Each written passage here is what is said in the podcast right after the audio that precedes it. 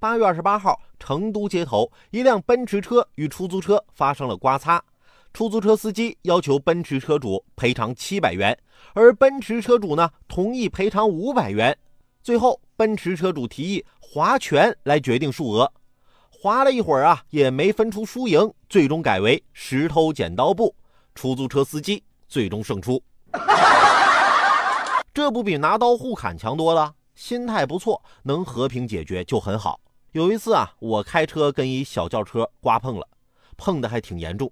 对方下车看了看，从车里啊拿出一瓶酒，跟我说：“哎，哥们儿，人没事就好，不撞不相识嘛，来就当交个朋友了，喝口酒压压惊。”我一看人都这么敞亮了，咱也不能差事儿啊。